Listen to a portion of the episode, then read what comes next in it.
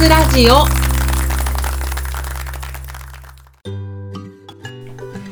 始まりました。キクワイン和活ラジオ。この番組は3000円台のワインをこよなく愛する3000円ワインの民マスタヤがワインにまつわる活動である和活について論理に語る番組です。ワインが好きな方そしてこれから好きになっていく方に向けてまるで美味しいワインを飲むように美味しいワインの世界を耳にお届けする番組となっておりますはい。というわけで、行ってきました。ワインの和祭。イエーイえー、ポッドキャスト番組、ワインの和が主催するワインのお祭りで、京都に行ってきました。いやー、盛り上がりましたね。あの、これね、2年ぐらい前からかな、こういうワインの和にゆかりのある人たちを招いて、みんなで乾杯したいよねっていうね、そういう構想を、あの、しんちゃんからも聞いてたので、すごく、こう、なんていうかな、誰かの夢が叶った瞬間にその場にいられたみたいなエモーションを感じたりしてました。最後ね、スタッフチームも参加者側もみんなで迎えた大団円。よかったですね。いくつもの輪が生まれては重なり、そしてまた次の輪が生まれていく。そんな一日をワインと共に過ごしました。よう喋りました、本当に。なんかちょっと声枯れてるんですけど、若干あの時のあのダメージがまだ残ってる感じがします。えー、ちなみに前回の放送でこのワインの和祭に向けて食べる側の食べ萌えちゃんに京都の和活どころについてご紹介していただいたんですがこの放送も結構反響をいただきました。食べ萌えちゃんもね当日現地にいたんですがああの京都の食べ萌えさんってねなんかこう有名人化してました。あの京都じゃない住んでるの東京だからね。名もなき偉人をこの世に出せてよかったです。あとはこの放送後にいつものバロさんからもサービスも味の一部って同感すぎてワイン飽きそうってお便りをいただいてたんですがそのバロさんともようやく現地で、え、お会いできました。生バロさんでしたね。それで実際にみんなでワインを開けてきたんですけれどもあの一つ訂正がございまして前回の配信でお伝えしたマッチさんなんですがワインの和祭の会場となっていた焼肉南山さんから近いっていう話を前回してるんですけれどもちょっと場所間違えていて会場だった北山からはタクシーだと10分ぐらい。駅的には神宮丸太町駅あたりの方が近くです。えっとちょっと超突発的な収録だったので確認不足で申し訳ないです。秋の行楽で京都に行かれる際はご留意いただけますと幸いです。という感じなんですけれども、あのですね、ありがたいことに、若津ラジオ聞いてますって声、結構かけていただきました。えー、嬉しい。イベント参加の副産物すぎる。いやー、あの、いつかもちょっと話したんですけど、このラジオって基本収録は一人でやってるんですね。で、このあの洗面所のちっちゃいスペースでね、家の中でもむちゃくちゃ隅に追いやられて収録してるわけ。えー、なんかね、そうするとこう、誰かに届いてる感じって少ないんです。確かに再生回数だけ静かに伸びてて多分どなたかは聞いてくれてるんだろうなぁとは思いつつ思い浮かぶのは何人かのお友達の顔みたいな感じだったんですが今回ああの声の人えリアルで会うとでかいんすねみたいな いろんな方にお声かけていただきましてもうねマスターや頂点です。みんなありがとう。私がマスターやだよ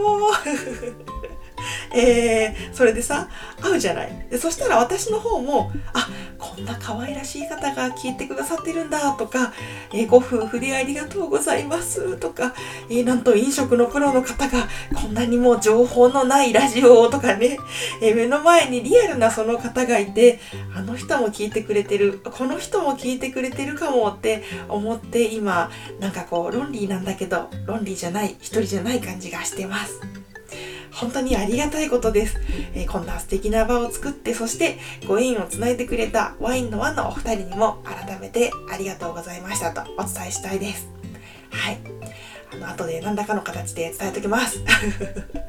まあ、という感じで油断すると楽しかったワインの和祭みたいな振り返りになっちゃうんですがえ今日はですねこの度祭りきっかけで京都に行ってきたので私が感じた京都そしてワインの話をちょっとしようかなと思ってます。前回はですね、京都フリークの食べ萌え師に語っていただきましたので、今度は私、京都素人マスター屋があくまで一元さんとしてふらっと立ち寄った京都について、そしてワインについて語っていこうと思います。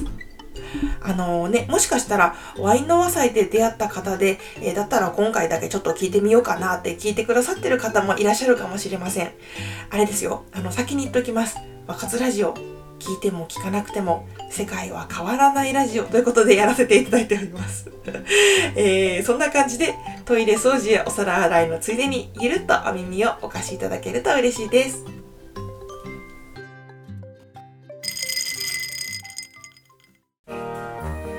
はい。というわけで、京都ですよ。で、あのさ、京都、超おしゃれじゃない？私、びっくりしたんだけど。これ、みんな知ってたの？マジか。早く言ってよね。いやさ、今までも京都には何度か行ったことはあったのね。でも、基本的にいわゆる観光地を回ってたんです。まあ、こう、清水寺とか、金閣寺とか、嵐山とかね。あの、私旅に出るってなると、新しい場所を選びがちなんですね。そうすると、京都は行ったことあるかなと思って、チョイスが5年に1回ぐらいになるわけです。で、そうするとね、毎回一緒に行くメンバーが違ったりするので、なんとなくまたこう観光地巡るみたいな感じになっちゃってたんです。八坂神社行った後に市場通りでショッピングして、辻りによってパフェ食べるみたいなね。で、思えば今回何でもない街歩きをしたのはもしかして初めてだったんじゃないかな。えといっても半日ぐらいなんだけど、まあ、イベントの翌日帰りの新幹線までに時間があったので前回放送でも紹介してもらった水上製作所さんに行ってきたんです。あちなみに水上製作所さんねほんと何食べても美味しかったです。何食べても美味しいっていう食べ萌え表に間違いはなかった。あのカレーも食べました。静かな空間で常連さんに愛されている小さな居場所がそこにありましたあで、ついでにもう一つ紹介してもらったアルカーさんにも行こうと思ったら、こちらはね、ちょっとその日がお休みで行けなかったんですね。あの、なんか京都個人店が多くて臨時休業が結構あるみたいなんです。今回も割と実は遠出してお店に行ってみたんだけどお休みだったってことがあったので、えー、京都行かれる皆さんはなるべく事前にインスタとかで調べておくのはもしかして大事かもです。あとは、食べもいちゃんも言ってたんですけど、インスタに出さずに臨時休業ってこともまあまああるみたいなので、まあ、入れたお店がご縁のあるお店っていう感じで、えー、そんなマインドセットを事前にインストールしておけると過ごしやすいかなと思ったんですけれども、えー、話がそれましたが、まあ、そういう感じで京都には京都の街歩き感覚が必要だなって思ってからは、えー、ますます楽しくなったぶらり京都旅そんな感じでのんびり街を歩いてたらまあ目に入る目に入るお店おしゃれなのよ。こうね、古民家とか長屋みたいな中にリノベされたカフェとかパン屋さんとか小さなギャラリーとかが入ってるんだけどなんかさもうどこもかしこもおしゃれ散らかしててさ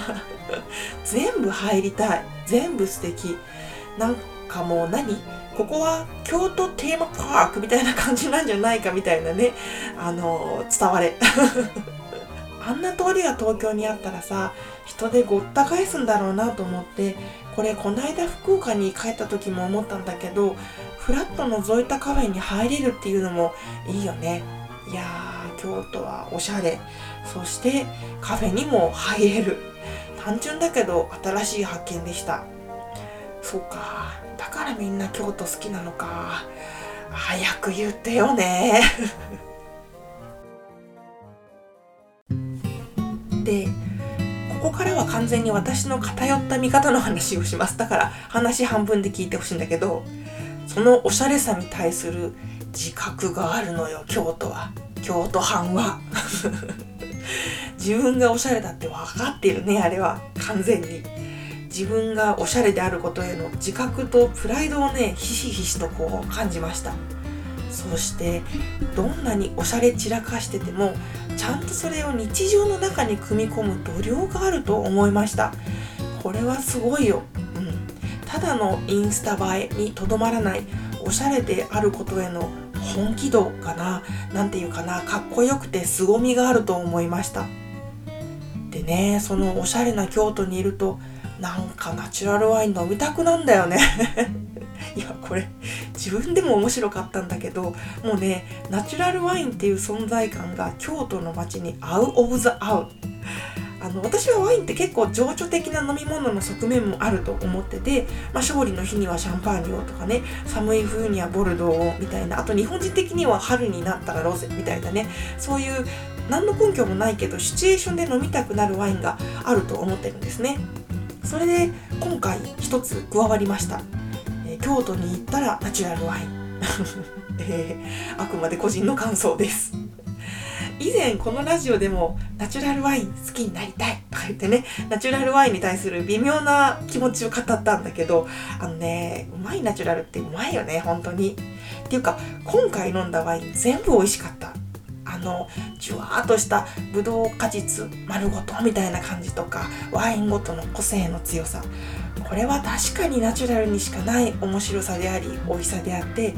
こういうの飲みたいってなる日がね、えー、私もこの1年でじわじわ増えている感じがしてたし、えー、今回の旅でますます磨かれた気がします。いやー育ってますね。育ってますよマスターや。いい感じです、えー、好きなワインが増えることは私のワインな日常の幸福度を上げますので引き続きナチュラルワイン界隈の皆さんはマスターやに美味しいワインを飲ませていただきますよう何卒よろしくお願いいたします。と幸せだったな。美味しかった。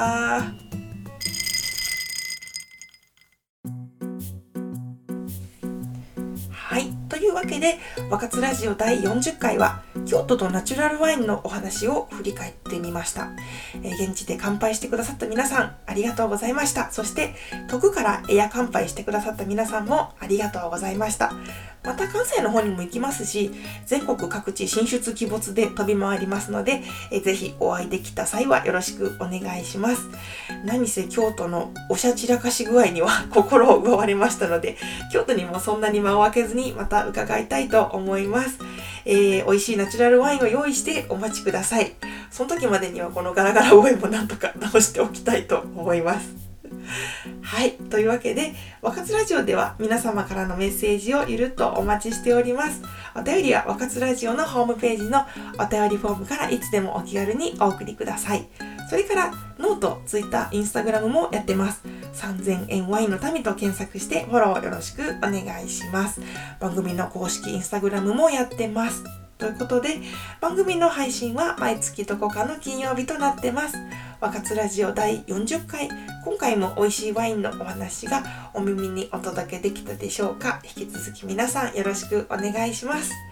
それではまた次の若津でお会いいたしましょう。3000円台のワインをこよなく愛する3000円ワインの民マスタヤがお送りしました。バイバーイ。